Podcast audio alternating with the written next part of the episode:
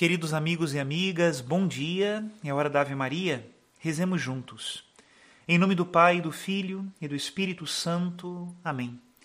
O anjo do Senhor anunciou a Maria, e ela concebeu do Espírito Santo. Ave Maria, cheia de graça, o Senhor é convosco. Bendita sois vós entre as mulheres, e bendito é o fruto do vosso ventre, Jesus. Santa Maria, Mãe de Deus, rogai por nós, pecadores, agora e na hora de nossa morte. Amém. Eis aqui a escrava do Senhor, faça-se em mim segundo a vossa palavra. Ave Maria, cheia de graça, o Senhor é convosco. Bendita sois vós entre as mulheres, e bendito é o fruto do vosso ventre, Jesus. Santa Maria, Mãe de Deus, rogai por nós, pecadores, agora e na hora de nossa morte. Amém. E o Verbo de Deus se fez carne e habitou entre nós. Ave Maria, cheia de graça, o Senhor é convosco. Bendita sois vós entre as mulheres, e bendito é o fruto do vosso ventre, Jesus. Santa Maria, Mãe de Deus, rogai por nós, pecadores, agora e na hora de nossa morte. Amém.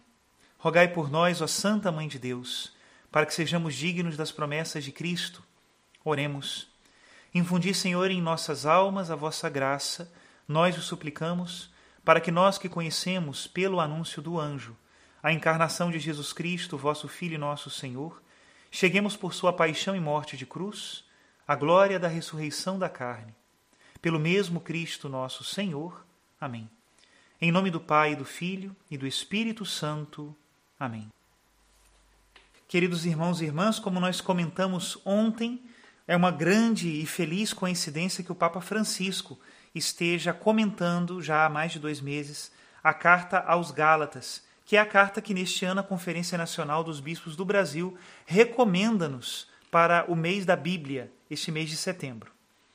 A primeira audiência em que ele se dedicou a este tema aconteceu no dia 23 de junho deste ano. E a catequese tem como título Introdução à Carta aos Gálatas. Passo a ler. Estimados irmãos e irmãs, bom dia. Depois do longo itinerário dedicado à oração, hoje iniciamos um novo ciclo de catequeses. Espero que, com o itinerário da oração, tenhamos aprendido a rezar um pouco melhor, a orar um pouco mais. Hoje, desejo refletir sobre alguns temas que o apóstolo Paulo propõe na sua carta aos Gálatas.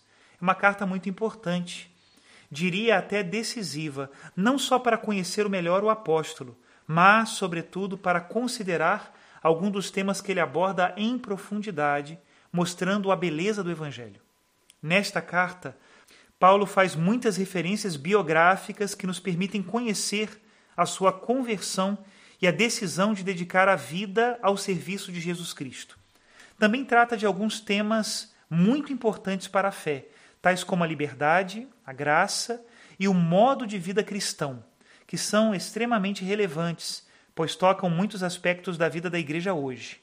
Esta é uma carta muito atual. Parece ter sido escrita para os nossos tempos.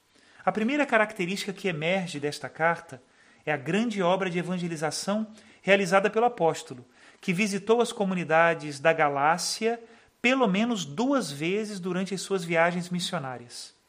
Paulo dirige-se aos cristãos daquele território. Não sabemos exatamente a que área geográfica se refere, nem podemos afirmar com certeza a data em que escreveu esta carta. Sabemos que os Gálatas eram uma antiga população celta que através de muitas vicissitudes se estabeleceu naquela extensa região da Anatólia, que tinha sua capital na cidade de Ancira, hoje Ankara, capital da Turquia. Paulo relata apenas que, por causa de uma doença, se viu obrigado a permanecer naquela região. Ao contrário, São Lucas, nos Atos dos Apóstolos, encontra uma motivação mais espiritual.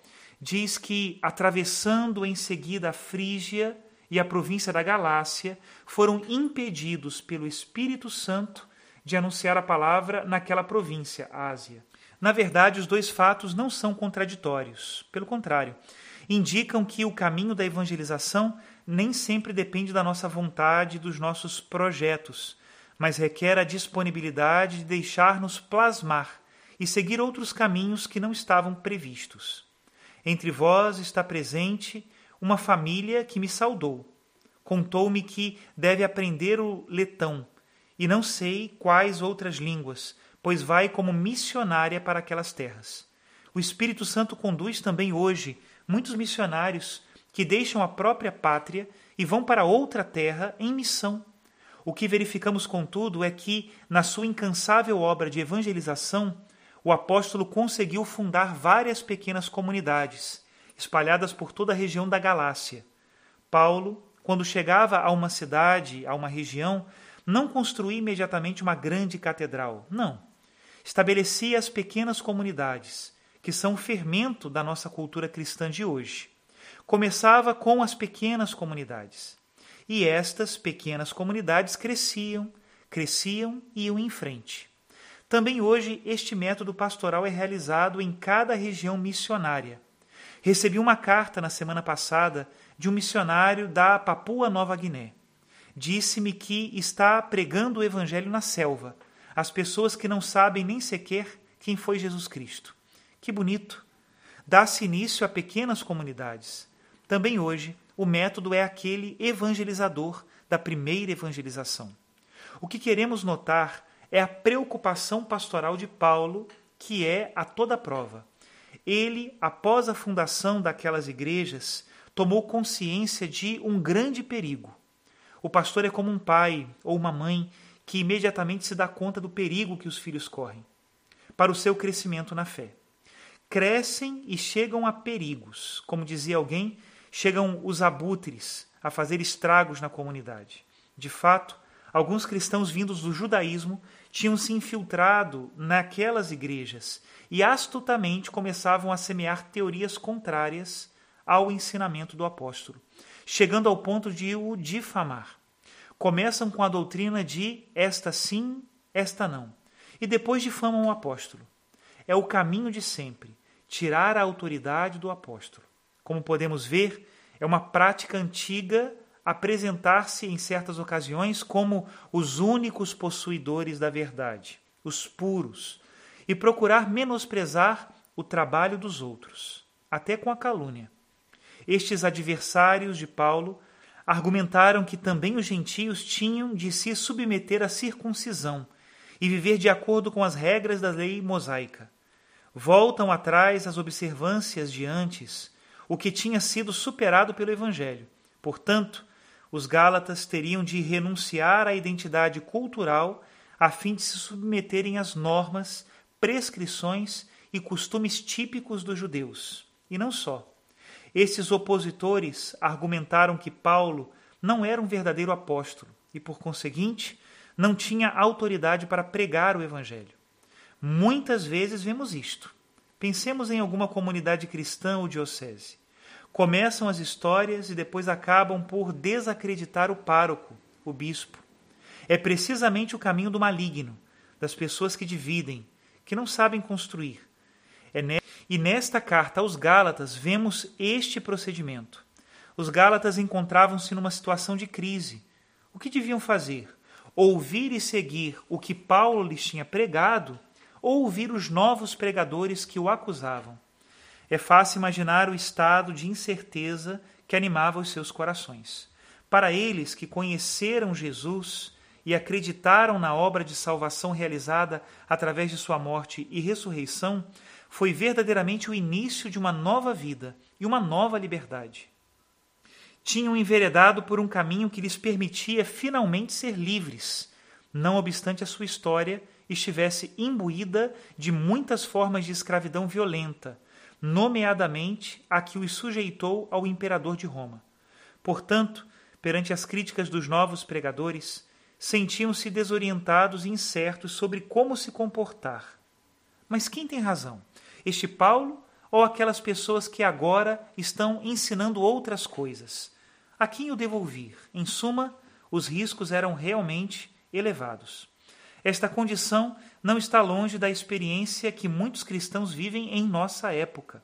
Com efeito, ainda hoje, não faltam pregadores que, especialmente através de novos meios de comunicação, podem perturbar as comunidades. Apresentam-se não como anunciadores do Evangelho de Deus, que ama o homem em Jesus Cristo, crucificado e ressuscitado, mas para reiterar com insistência, como verdadeiros guardiões da verdade, assim se consideram, qual é a melhor maneira de ser cristão.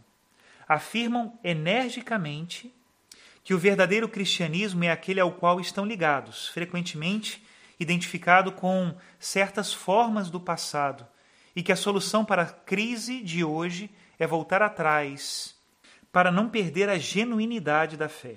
Também hoje, como outrora, existe a tentação de se fechar em algumas certezas adquiridas em tradições passadas. Mas como podemos reconhecer esta gente? Por exemplo, uma das suas características do modo de proceder é a rigidez. Face à pregação do Evangelho que nos torna livres, jubilosos, eles são rígidos. Sempre a rigidez. Deve-se fazer isso, deve-se fazer aquilo. A rigidez é própria dessas pessoas. Seguindo o ensino do apóstolo Paulo na carta aos Gálatas, ajudar-nos-á a compreender qual o caminho a seguir.